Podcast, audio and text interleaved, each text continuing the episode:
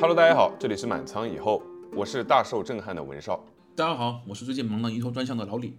今天的主题呢，就是我俩在上周末去广州参加了雪球举办的雪球嘉年华活动。没错，这趟雪球之旅收获满满，咱俩也算是半年没有在线下见面了嘛，对吧？然后这回相见也聊了很多，也有很多感慨，索性我们就商量趁热打铁的坐下来正儿八经的聊这么一期。对对对对对。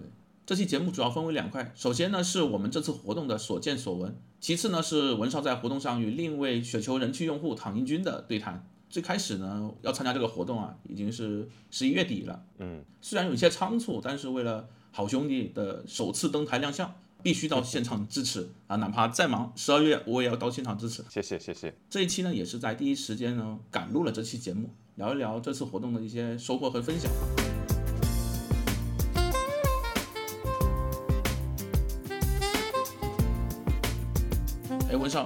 你是怎么样被这个活动去邀请到的呢？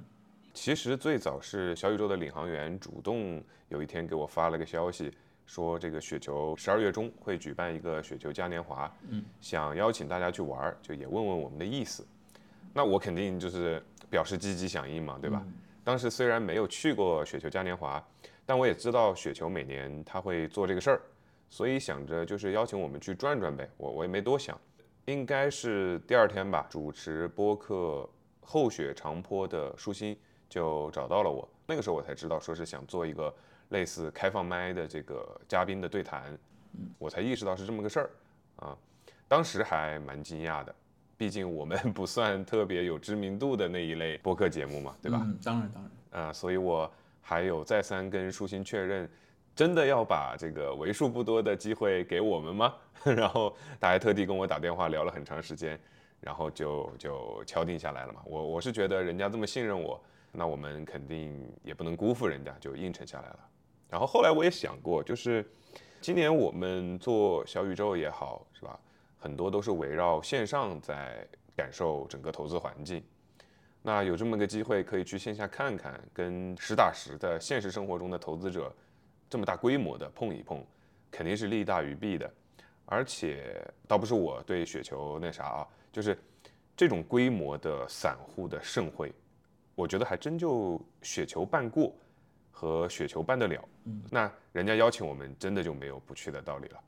剩下的就是按部就班的推进嘛。你刚刚也说了被邀请参加一个对谈嘛，虽然我现场也听过了，但是还是需要你向听众朋友们去介绍一下，这是一个什么样的对谈栏目，对谈的嘉宾是谁，话题是什么呢？嗯，我觉得由你来说会比较好。我我们相当于是代表小宇宙嘛，作为播客的主理人，呃，财经类的播客主理人嘛。然后雪球那边是这个邀请到了他们的人气用户躺赢君，主会场呢主要就是一些大咖啦，一些基金经理啦，一些宏观的研究员啦，他们在台上对着台下讲。然后这个可能会有一点错位的感觉。那我们在第二现场就是大家平起平坐吧，嗯嗯，呃，我们就坐凳子上，然后我们聊，然后也和场下的观众互动，聊一点真实的、微观的、更贴近我们散户投资者的一些话题。比如说，我们聊的话题就是唐英军，他有比较严重的视力问题，那他在这种情况下，他是怎么样做好投资的？哎，这就是一个很有意思的问题。嗯对，所以我们进行了一些探讨。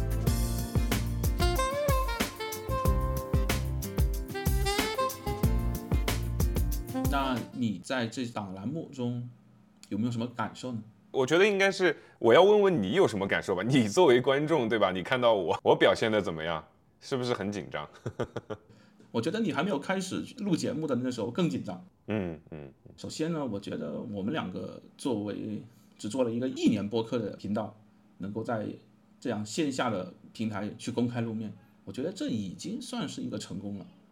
其次，我觉得在录节目之前，哎、我们两个不是跟唐军调侃，啊、现场啊大概不会坐满啊，嗯，但是最后实际情况是坐得满满当当，从氛围上，人数是远远超乎我们的想象。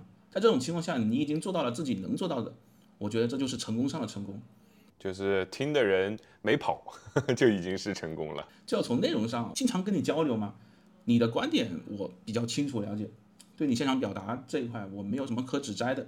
但唐军呢，也是第一次线下接触，呃，我觉得在这样子很大型的活动，庞大是极少能够在这次活动中去聊个股的啊，他现场就说了他自己对腾讯的一些看法嘛，而且我也能感受到他对价投的这种逻辑啊深信不疑，他的很多一些经历也能更加激励我去学习和更加从容去面对生活。那你呢，文少，你自己作为一个嘉宾，你对这期节目有没有什么想说的？作为参与者，其实就像你说的，在正式开始之前还是很紧张的，但是正式开始之后，呃，稍微打了个梗之后，也就很自然的可以去跟唐英军对谈了。那在对谈的过程当中呢，所带给我的感受，其实就像我在谈话中也提到了，就是我会有一个很强烈的疑问：价值投资是不是只能靠开悟觉醒，不能靠单一的学？甚至来说，按照躺赢军的那个说法，叫做这是命运的使然。然后今年也经历了很多，芒格老爷子过世，到我重新翻了很多价投的书，以及反思这些年怎么去做价投，好像真是这样。哪怕我自己并不是一个非常有迹可循的路，说我是怎么怎么一步一步走上价投的。反过来，无论是这个 DCF 的自由现金流模型也好，还是所谓的安全边际也好，那些在术上的追求，那个确实要靠学习啊，这个这我得承认，确实要靠学习。但好像在道的求索上，确实也感觉是命中注定。这个既让人感觉到幸运，又让人感觉到有一丝无奈。无奈，对对对对，对，有一丝无奈。就像我跟唐英军说的，我说你是顿悟，但好像顿悟也就意味着这个路径是无法复制的嘛。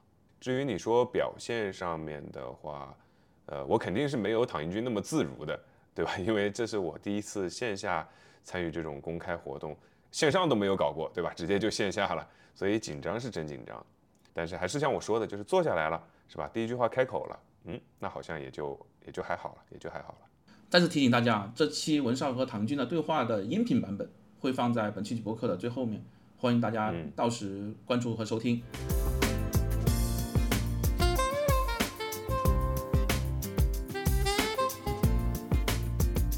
说回这次整体的雪球嘉年华活动啊，虽然这个周末广州是一键入冬，股市也是在年底来掉到了底部，可能来现场的人不会很多，但是嗯，它的人数还是远远超出了我们的预期。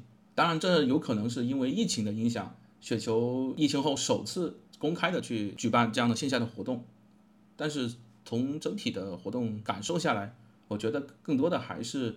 许多投资者他希望在三千点以下的这个时间点去倾听不同的角色的对于这个市场的看法，嗯，不愧是雪球的用户。对对对对对，从内容上讲，不仅会有像一些经济学家他们去谈论宏观的宏大趋势，也有基金经理去聊指数啊。因为我之前工作的关系嘛，也参加过类似的交流会。相同的是呢，都会有各大基金公司在场外站台。给自己的投资产品做广告，但是与其他活动不同的是呢，雪球嘉年华还有个人大 V 的这种分享，更加多元化，更加接地气去看待投资这件事情吧。当然，最让我耳目一新的，那肯定是小宇宙的这几位播客主理人与雪球知名用户的对谈。我觉得这是一种电波跟投资的碰撞，思维和声音的这种交织。哎，文少，你是参与了节目录制的，你跟我说说。幕后有没有碰到一些什么样的有趣的事情？就是要我揭秘一下 后台的。对啊，毕竟我进不去嘛。其实，在后台的时间不算太长，也就听了一耳朵吧。就是嘉宾室里面这个坐了一圈的基金经理啊、研究员啊，因为他们比较熟嘛。我和唐英军对这些人可能就没那么熟。我们坐在一边，然后他们坐在一边，他们会就就开玩笑嘛，就某某某啊，你最近可不要中国经济啊，小心这个来找你聊天。这是偏幕后一点的见闻吧？那整个活动呢？你觉得怎么样？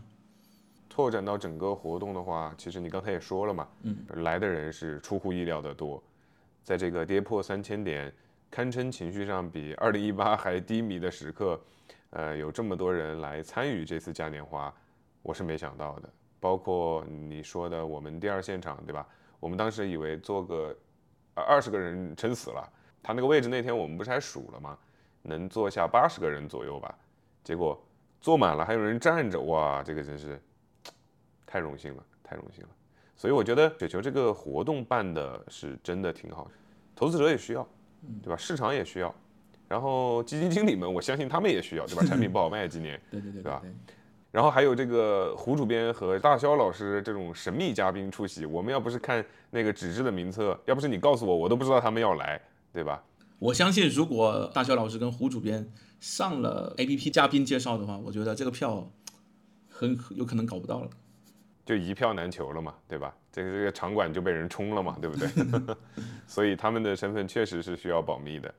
不过你让我想起来一个小插曲哈，就是我第一天上午去的时候，因为那个嘉宾牌子和工作人员的牌子它没有什么本质不同嘛，对吧？可能没那么容易看清。然后我去找你的时候，迎面一个大哥看我走过来，带了个牌子，就问我厕所在哪里。然后我刚来，我也挺懵的，我也不知道，我就说我就说我也不知道。然后他就有点责备的看着我，然后说：“连你也不知道，搞得我很傻缺一样。那说明你长得像工作人员嘛，嗯，嗯，还是很年轻的。呃，长得一点儿也不像嘉宾。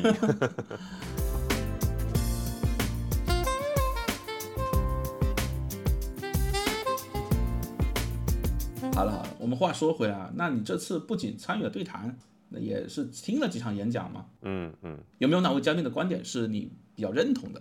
我可能最认同的是，他不是有个环节是那个我问方丈吗？就是那个雪雪球的球友们问方丈很多问题，嗯，其中有一个问题是 ETF 是否会成为散户最终的归宿？嗯，我觉得那个问题方丈回答的挺好的，我觉得跟我挺契合的。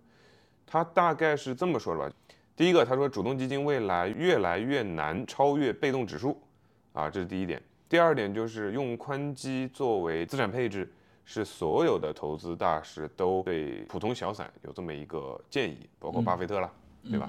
但是第三个，我觉得他说的很好，他说用 ETF 就能做人民币全球投资，人民币全球化投资，那这个点我觉得也很棒，而且他隐晦的指出了，你有的人不是相信国运这个定投纳指嘛？那你也是通过 ETF 来实现的呀。ETF 这个门类这个品种是可以一网打尽的，而且最终也会一网打尽到所有的投资品种。你比如说黄金也可以啊，对不对？然后越南的、印度的，对吧？人民币全球化投资是一个很有味道的说法，我觉得大家可以多品味一下。投资的话，如果你不是一个职业投资者的话，你想理财超越中位数的人群、中位数的收益，那我觉得你就把精力集中在多关注一些 ETF 啊，时间精力上的付出回报比是最好的。嗯嗯嗯，这是我认同的一个未来趋势和不错的选择吧。你呢？有什么观点让你听的是最爽的、最认同的？我先说说 ETF 这件事情吧。呃，我能理解你所说的啊，它还是出于一个弱者的思维，跟着随着形势去投资嘛。呃但就我而言，我还是想抢救，我还想挣扎一下的，我还是想自己希望能够看得清经济的趋势。呃，我最认同的呢，就是洪浩说的，嗯，呃，当然他的那个视野比较国际化，呃，他聊到的东西就会比较宏观。呃，他认为呢，当前经济的困局需要从需求侧去进行管理，觉得说国内的居民资产负债表里不应该百分之七八十都是房地产，因为房地产不产生新的生产力，而股票投资会产生。就是他举了个对比嘛，咱们国内百分之七八十是房子，但是美国百分之七八十是股票。洪浩认为说，投资既然是对未来的预期和期望，也理应把钱分配到股票，投资未来的生产力。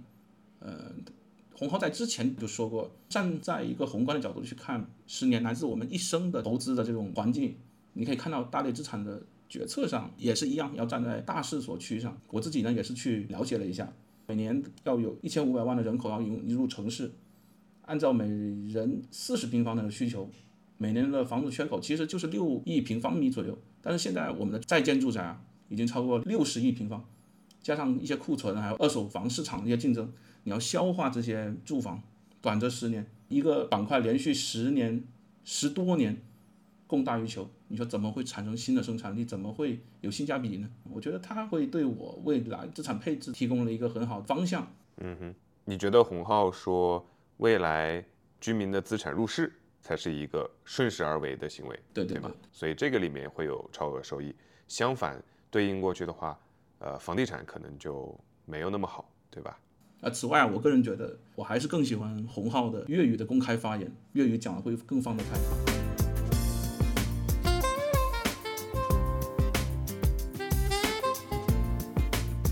我们刚刚就是从内容观点上去聊一聊。如果从节目形式上看，你最喜欢哪一场演讲或者是对谈？最喜欢的，最喜欢的应该是这个大肖老师的吧。我说这个喜欢，对吧？你刚才也说了嘛，从节目形式上看嘛，绝对是他啊。他这个三十分钟的这个单口的表演，可以说是让人非常享受。尤其是他个人可以说话说的这么慢，我我我一直觉得这是一种极度放松的表现哈。而且他说着说着就跑去喝水了嘛，对吧？他整个的发言里面，他有很多很巧妙的设计。他讲完一个阶段就会说：“刚才我说的没用，下面的才有用。”对对对对，对吧？这是一个很好的技巧哎，对吧？然后跟大伙儿的沟通是不停的问：“还要讲吗？还要继续讲吗？” 对吧？这这真的这技巧都玩明白了。然后我很推荐大家拿他的这个三十分钟的这个视频拿来下饭。我觉得大肖老师的这个展示能力。真的是让很多媒体人都自愧不如。我我就说跟胡总编给我的，因为他俩是胡总编先上来，然后才是这个大肖老师嘛，对吧？这个跟胡总编给我的感受就完全不一样。我觉得这个可能是两个人的身份决定了谁的唱多更有感染力吧。你比如说大肖老师，他在这个圈子里面，对吧？这个圈子里面普遍说的都是车轱辘话，说一些泛的啊、空的一些话、一些套话，对吧？从业人士他没办法，对吧？规定限制了。但是这个大肖老师，他把一个人人都能说出来的鸡汤的语言，变成了说出一种脱口秀的感觉，说出一种标签的感觉，那就是他不一样的地方。那另一个是你比如说胡总编，他的前职业编辑，那即便是他在现场说的，他的语调啊，他的感情啊，更能够很明显感觉就是媒体人他对那种现场的把控。对，就是因为他是一个资深媒体人，所以即便他在现场那样。歇斯底里的说跌到五万就跳楼啊，然后说他真的相信 A 股在底部，A 股会好的，他那个感染力真的很强，有那么一秒钟，我觉得我都信他了。但是那一秒钟过后，我依然会觉得他说的可能和他心里真正想的还有一定的差距，还不是全部的 真相，更别说，呃，作为一个投资者哈。屁股才是一个更真实的表现。力，我觉得这个他是职业媒体人，那他也不得不面对我对他的语言没有那么那么信任的身份难题吧。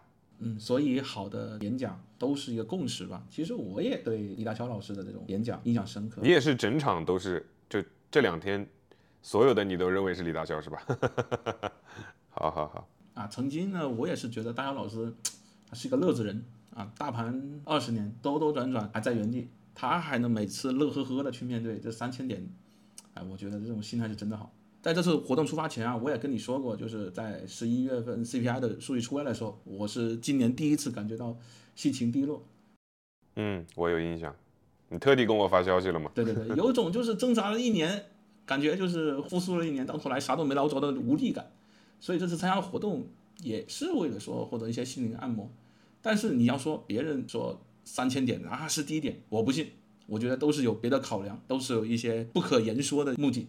但是你你真正去现场去聆听大肖老师声情并茂的演讲之后，我是深深能感觉到，他说出三千点是低估，是他内心灵魂的一种呐喊和嘶吼，你知道吧？嗯，你会对他发自内心去营造出来这种氛围和所感染和影响，包括像他公开呼吁市场要保护散户。啊，这是股市长久发展的唯一出路。然后中介机构要让散户挣钱，上市公司要把股东当自己人，就是非常接地气的发言，还很具有正能量，说要做好人，买好股，得好报。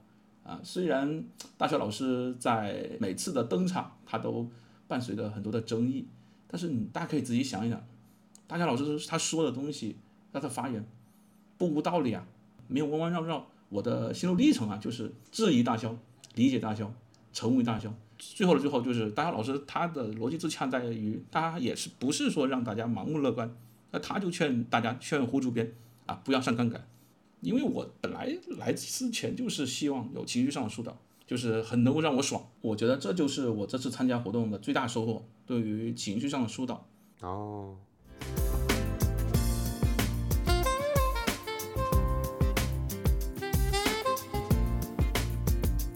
知道你这次最大的收获是什么呢？我觉得可能要要说收获的话，还真不是在活动当中听了什么观点，或者是谁分享了什么代码。我觉得最大的收获是人吧，而且是实实在在的人。除了那些到场的嘉宾，那些大佬们，比如说我感触最深的是唐英军算一个，然后就是那天晚上一起吃饭的毛远老师。我觉得和呃这样的人面对面的沟通聊天，让我意识到除了除了一些年纪上啊、学识上的沉淀上所存在的差距，更多的是他们那种人格魅力上无法言说的震撼感吧。对，这就给我很大的震撼，这也激发了我，就是如果未来有机会的话，呃，我会尽可能的去多结交这些优秀的人。我很认同啊，我能感觉到跟这些优秀的人一起交流，学到很多在书本上你是一辈子没有办法去学到这些知识。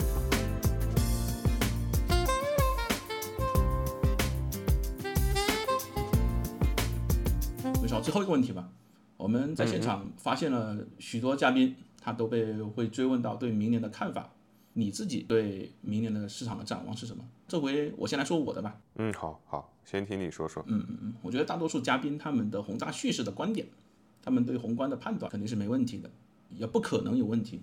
市场呢，我觉得不会出现价值毁灭，但是你要说明年或者短期内它真真正正能够回弹到多高，我觉得那是非常不确定的。每个人千人千面吧。但是我觉得我们能做的就是。在这种情况下，理性投资，拉长自己的投资周期，去寻找一些确定性的东西，这是我的观点。你呢？呃，对明年市场的展望是吧？对，这是一个很大的问题。我们也听了很多嘉宾聊，呃，我比较推荐管理沪深三百的那个指数基金，就易方达的那个林伟斌老师。易方达的，对，他在分享中说的，我觉得就还挺有道理的吧。嗯，他的意思大概是这样的，就是拉长看，沪深三百就是国运。就是 GDP 增速的一个反应，但是短期看呢，估值的影响仍然作用其中，包括连他举了美国的例子嘛，对吧？即便是美国这样成熟的市场，也免不了俗啊。那我们大 A 更是受估值影响明显到爆炸，所以沪深三百目前是便宜的啊，估值是便宜的，这是毫无疑问的啊。这是林老师的观点，我觉得林老师的意思有两层，第一个就是你要择股选沪深三百就挺好。第二个是你要择时，那现在就挺好，嗯啊，我觉得他这个表达的意思也挺清楚的，就是你与其去猜会不会更便宜，或者去预测那个底部的最低点在什么地方，呃，是没有必要的，没有必要的，对对对，做预测不如做对策啊，我也是这么呃想的，就是如果沪深三百也跌破三千点，那你怎么腾挪出资金去抄这个底中底呢？对吧？以及如果三千三百点就是底部。你的仓位啊，未来涨上去了，你是不是满意了？你会不会拍断大腿说：“哎呦，我当初应该多买一点的，我当初为什么不多买一点？”对，这个就是没做好，对吧？所以我们才说满仓很重要，满仓以后更重要，对吧？因为说来说去，价值投资最难的、最主要的功夫就是处理好你持股也好，持有基金也好，然后要面对市场的情绪问题。所以我觉得大家可以少去接触那些有戾气的东西。我看那个谁也是说了，投资是为了更好的生活，对吧？目的和手段你要分清楚的。你多听听播客，多看看书，否则你自己的底气不足，别人说再多遍，跟你说均值回归才是市场这个亘古不变的规律，你也不信嘛，对不对？而且我我有个很明显的感觉，包括你刚才说大肖老师的一些东西，就是我们在现场听观点的时候，从来不是由一个不信到信的。一一种一些思维的转变，尤其是对于我们这些人来说啊，我们是有正儿八经研究投资的，而是我本身就支持不支持这个点，啊，台上的某某某也好，或者是台下的某某某也好，他们更多的只是充当了一个嘴替的作用，只是说人家可以做到把我内心的心声很好的呈现出来的那个人，归纳总结出来，对，就投资就是这样的，他没有追星，也没有造神，对，对吧？你只是选择了一个。其实，在你的潜意识里面，你就相信的东西，嗯，对吧？这就是我的看法。当然，我也不是说坚持，就是说你非得去买沪深三百，然后怎么样的？就我刚才不是也说了嘛，那个就是人民币化全球资产，不是说你除了做多中国，你别无选择的。你有没有的选，还是跟你接触到的市场广度相关嘛？你非要一天到晚的陷在这个股市的段子里面、短视频里面，那也是你的选择，对吧？你选择了短平快的那种情绪上的安慰。那你就是放弃了长久的平静嘛，长久的真正的平静嘛，对吧？你选择拥抱这个噪音，那那你就随波逐流呗，对吧？而且我我现在越来越认可哈，就是市场一定会让最多的人亏最多的钱，它一定会朝这个路径去发展啊，就像过去二一年到现在一样，是吧？因为这个才是符合市场生态位的，无论怎么随机波动，是吧？哪个板块先波动，它最终的结果。就是这一次雪球嘉年华上面，很多人都说了，人多的地方不要去。对对对，你看这句话是吧？你是不是真的信？其实你心里面早就有答案了，不是说我在台上说，有多少个嘉宾在台上说，你就会信的，不是这样的。你信不信？你内心早就有答案了，对吧？对，所以我觉得也不用说更多，对明年有什么样的看法，你你肯定是有看法的。我说什么其实是改变不了你的看法的，对我是这么认为的。好，那以上就是这次我们两对选秀嘉年华之旅，我们的分享就到这。接下来是文少和唐宁军在这次选秀嘉年华的第二现场的对话，呃，希望你能喜欢。嗯，希望大家可以耐心听完。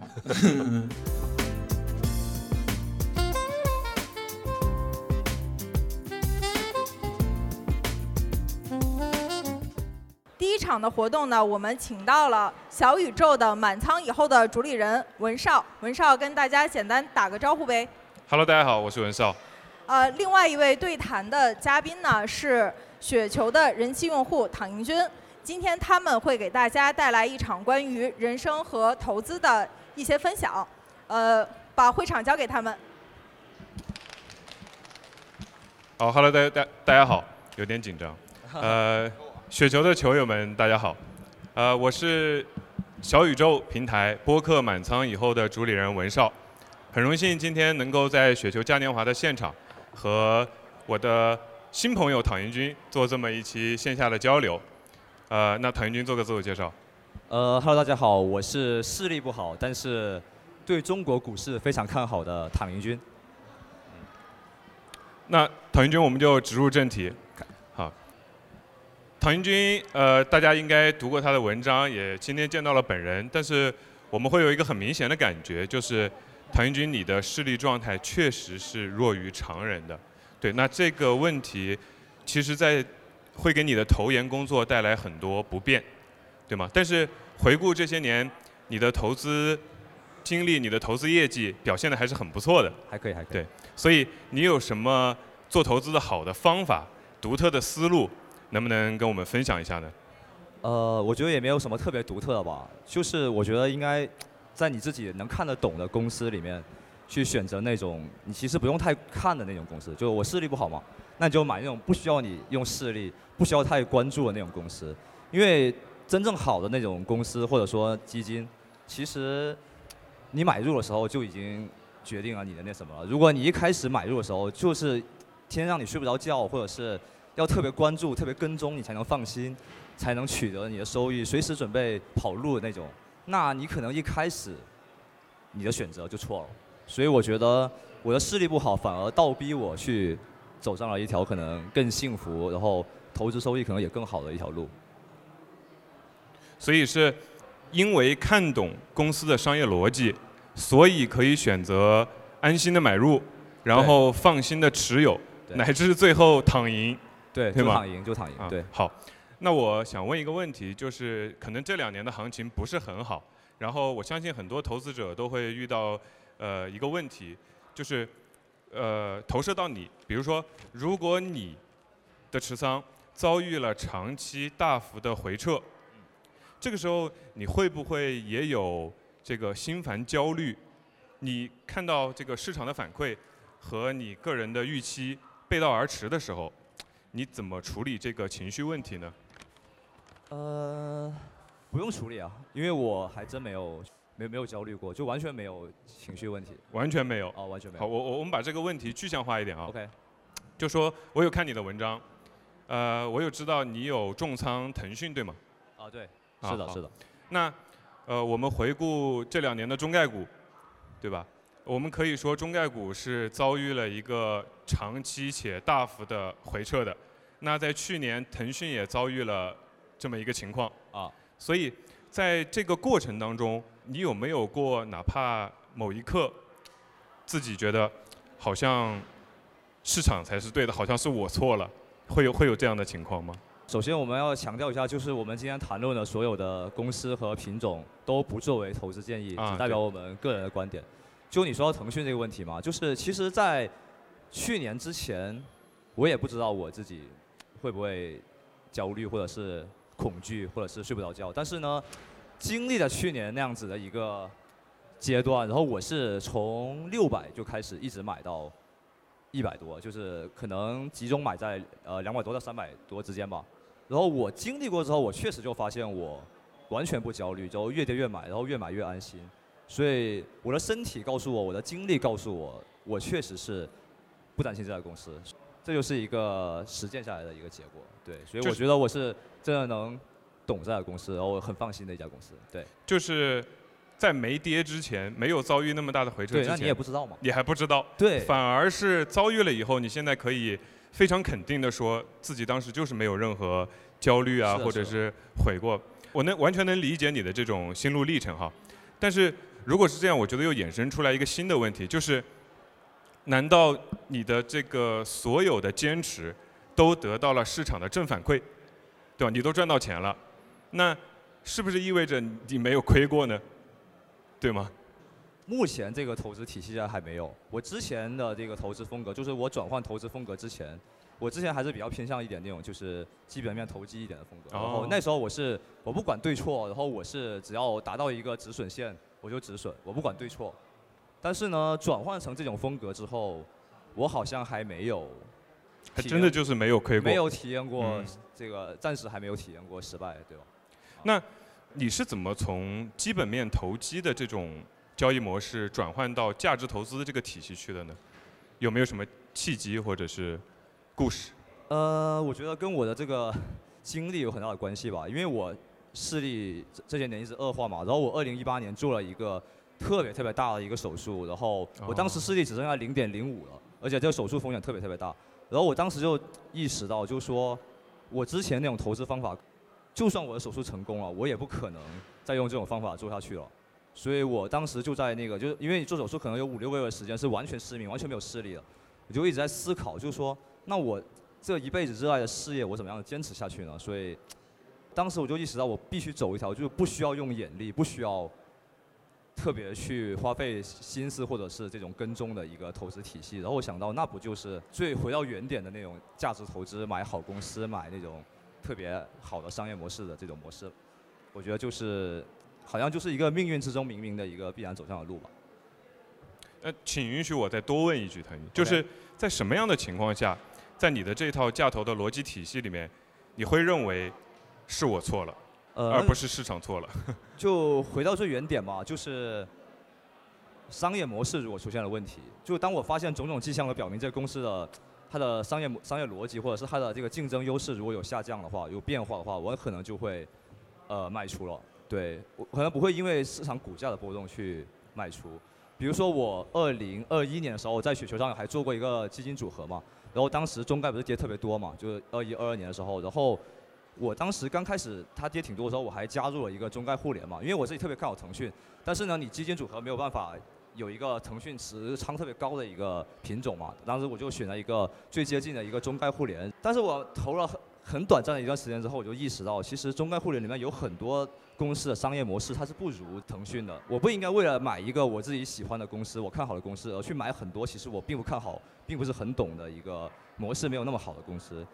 然后我当时还写了一篇文章，说我为什么就是不喜欢阿里嘛。然后我当时觉得电商的这个竞争激烈，阿里的这个模式出现了一些问题，它并不是像以前那么强大了，所以我就马上暂停了这个品种的定投。当时还被很多骂嘛，但是事后看来，就是经过这一年多两年，事后看来确实腾讯的表现要远远超过很多中概互联里其他的公司的表现，尤其是电商公司。所以我觉得这是我一个就认错。如果说商业逻辑出现了问题，我是一定会卖出的。商业逻辑出现变化是一个很传统的价投的逻辑体系。嗯，我我听你说了这些，我会觉得你走上价值投资这条道路，跟我们常见的很多的价投的人不太一样。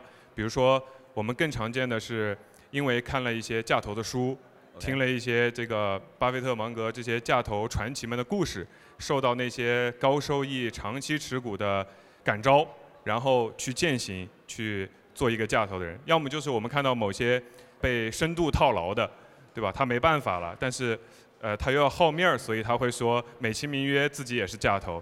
但你好像跟这两种都不太一样。对我我我感觉好像有一点，我怎么说呢？就是有一点。因祸得福的顿悟在里面，我不知道你身体力行和架头的这套最原始的逻辑很契合、很自然、很自洽。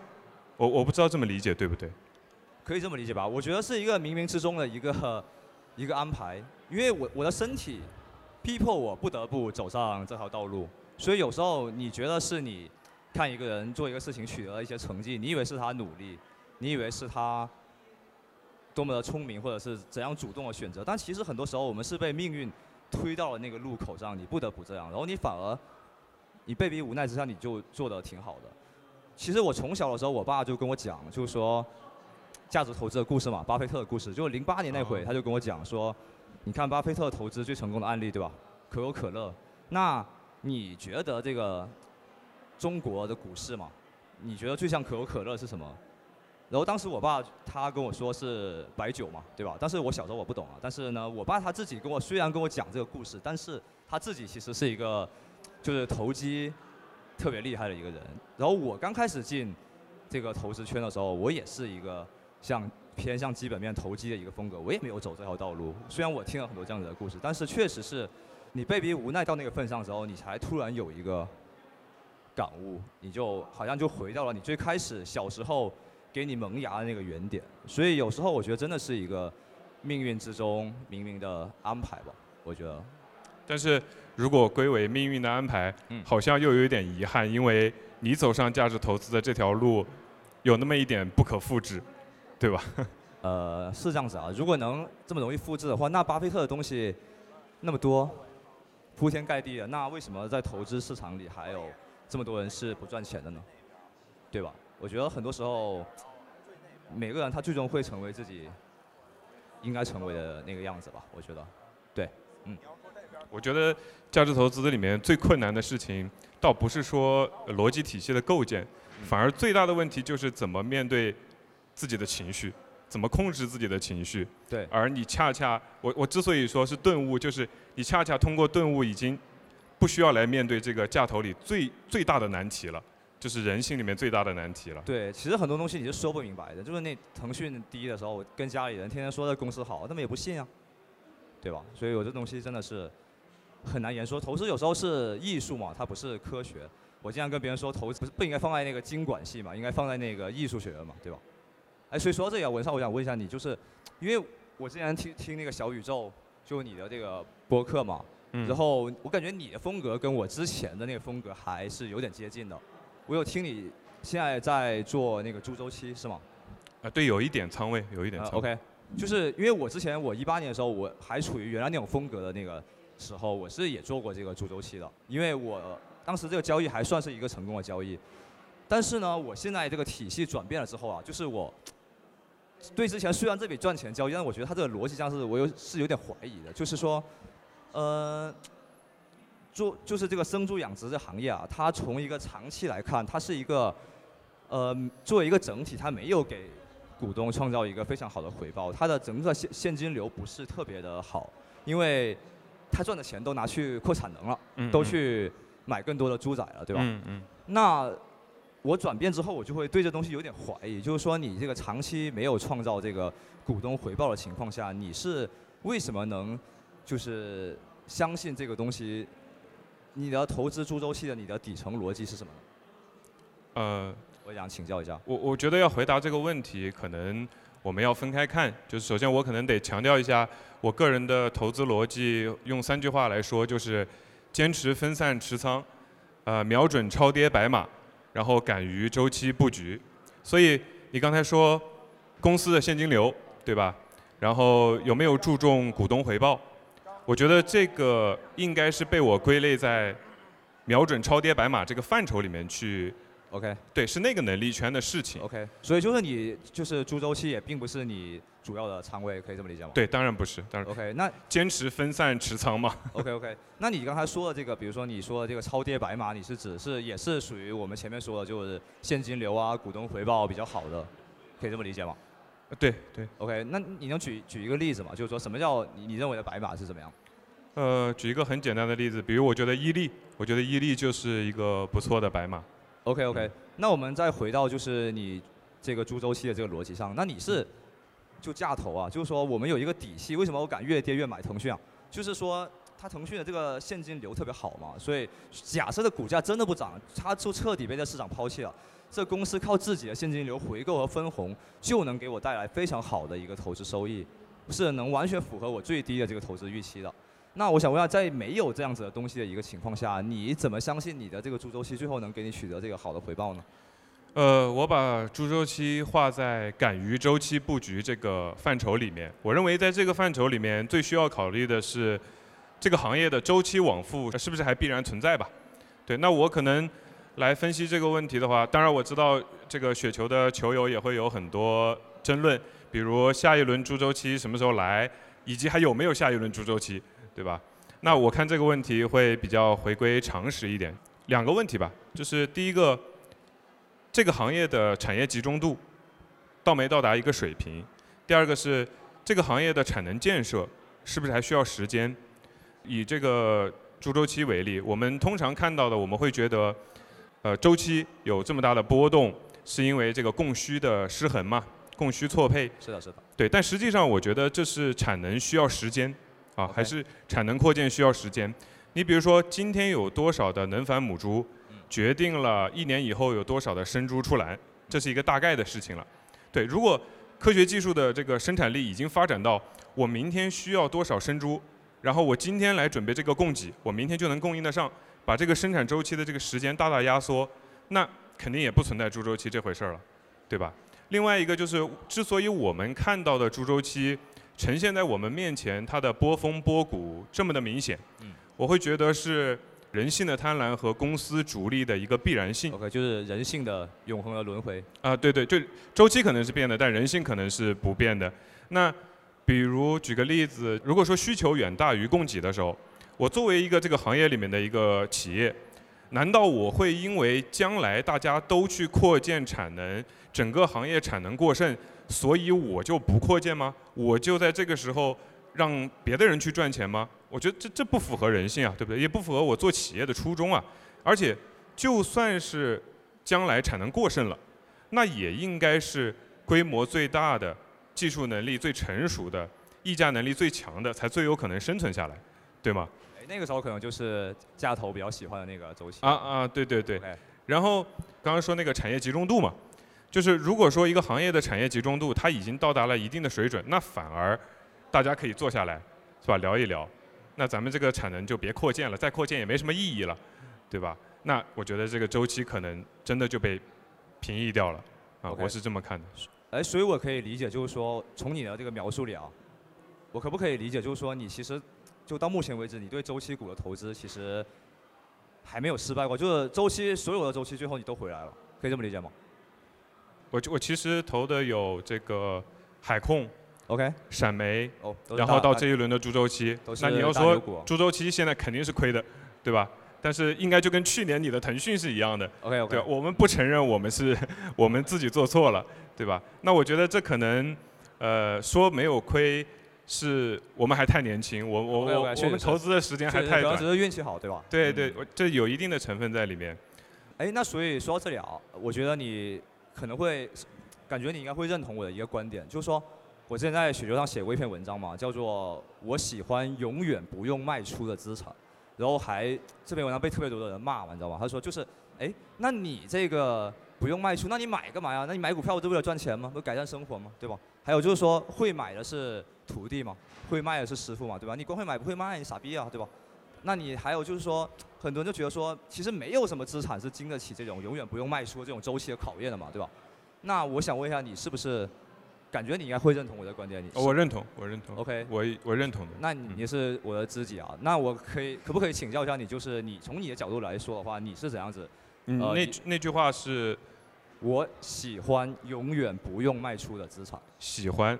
对，嗯如果让我把这句话换一下的话，就我可能会说，呃，可以不用卖出的资产或者可以不用卖出的投资就是好投资，是这个意思吗？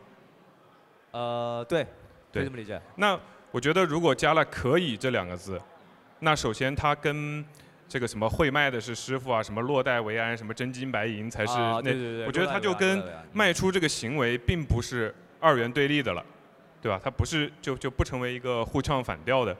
我之所以认同你这句话的本心出发的话，其实是因为它也困扰我很长时间。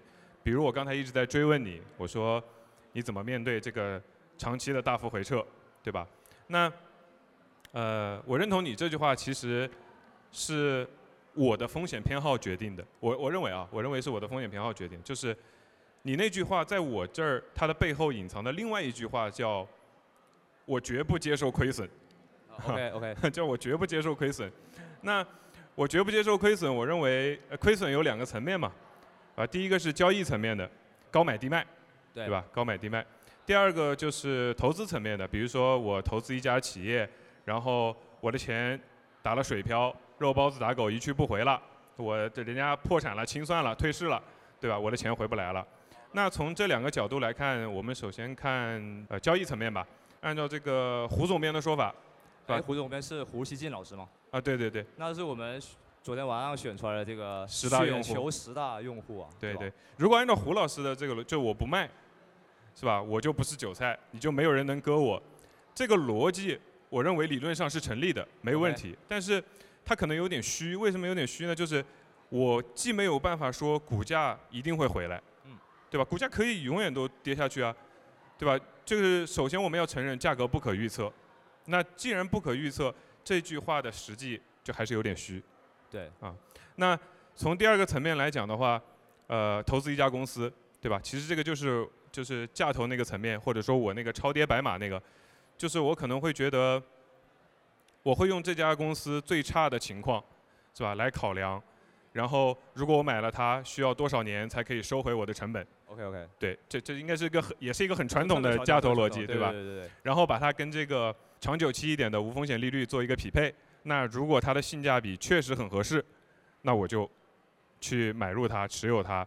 我觉得这是一个很不错的。我就就是我会用第二种方式，因为第一种那个交易层面的没有办法守住我绝不接受亏损的底线，啊那我只能用这个第二种来守住我的这个底线。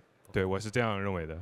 我我觉得你这个思维，呃，跟我说的那个是还挺像的，因为这种永远不用卖出，它是一个思维方式嘛，它不是说你真的就是打死不卖，对吧？就很像怎么说呢？就巴菲特不是说嘛，他买入一家公司，他会以他三十年如果出门旅行了不能交易这家公司，他还能不能放心的买入作为他的买入标准嘛？那我觉得他也不是说他真的就三十年不卖，对吧？巴菲特卖的挺多的，对吧？那它只是一种思维方式，是一种选择的一种标准。就很像我们这个亲密关系嘛，选择这个你人生的伴侣嘛，对吧？你是冲着白头偕老去，但不是说咱出了问题咱不能离啊，对吧？谁说他们不能离婚啊，对吧？那该离还得离嘛。但是你刚开始去的时候，你肯定两个人是冲着那个白头偕老是吧？这个生死相守去的嘛，对吧？所以我觉得这是我背后的一个逻辑。但是很多人他就是抠那字眼嘛，抬杠嘛，对吧？所以我觉得你今天能遇到你跟你聊这话题，我觉得还是就是有一种知己的感觉吧。嗯你刚刚说伴侣，让我想起来，我听说你的现任的伴侣就是你在雪球上面表白，然后才在一起的，是吗？好，对对对，就是快到了，就是我是二零二零年的时候，就是平安夜的时候嘛，快到了，就是在雪球上，呃，跟他表白，然后在一起的。而我还是在那个小宇宙上跟他认识，但是在雪球上跟他表白的一个，是我目前的一个长期的一个我特别爱的一个人。然后，所以说小宇宙和这雪球还是 我的一个红娘，对吧？所以大家平时没事就是多上上小宇宙，多刷刷雪球，说不定就能既找到你这个一生都不用卖出的投资机会，对吧？也可以，说不定能找到你的这个人生伴侣嘛。所以在你的投资和你的择偶在伴侣选择上面，你是相当知行合一的呀。对，因为投资本来就是一种生活方式嘛。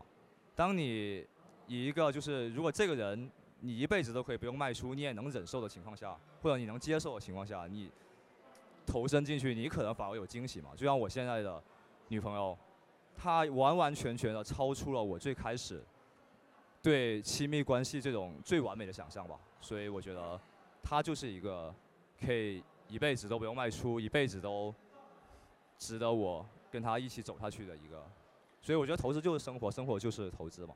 他可不接受一辈子都不用卖出这种说法啊。啊好的好的，啊，我我再给你补充一点，就是你刚才说的让我想到，巴菲特在零八年金融危机以后，他接受媒体的采访，然后说对这个金融危机的反思里面，他说过这么一个事情，就是他说他的老师格雷厄姆当年跟他说了一个事情，叫做对于投资者来说，与一个坏的前提相比，一个好的前提可能会给投资者带来更多的麻烦。对，牛市都是亏损的根源嘛。对我我想说的就是，比如说雪球上有很多人他不喜欢你的这个观点，对吧？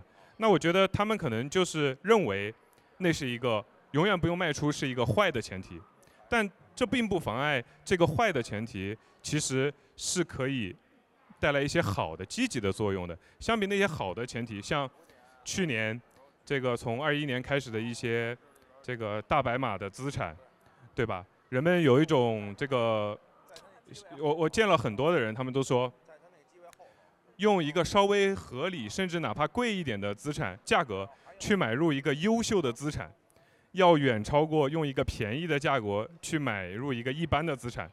但事实就是，这就是一个好的前提。我认为这是一个好的前提，但这个好的前提从目前来看，确实给投资者带来了更多的麻烦。对我我觉得他们还是太乐观了。我觉得你以以一种足够悲观的心态，我我觉得不管是投资也好，还是亲密关系也好，我觉得最重要的是你要保住那个底线。就在最坏的情况下发生的情况下，你觉得你还是能接受的话，你可才可以参与这个机会。那你往往会有惊喜，但你要带着说，哎，我一个特别乐观，如果他没有按照我想象的那样子去发生，我就不行的话，那我觉得你可能就是一个悲剧的开始了吧？我觉得，啊、我觉得投投资就是说你要对具体的眼前的事情要很，要稍微悲观谨慎一点，但是你对长远你要充满乐观。我觉得这就是一个保证你又获得投资成功，又获得这个人生幸福的一个法门吧？好吧？嗯，好好，那我们这一趴就聊到这里。行，啊我觉得差不多。呃啊，如果现场的朋友们还有想和我们互动的，可以台下和我们再聊聊，好吗？好，那就祝大家明年或者在未来漫长的人生里面都找到自己可以一生不用卖出的资产。和可以一生厮守的伴侣，好吧？好的，谢谢大家。好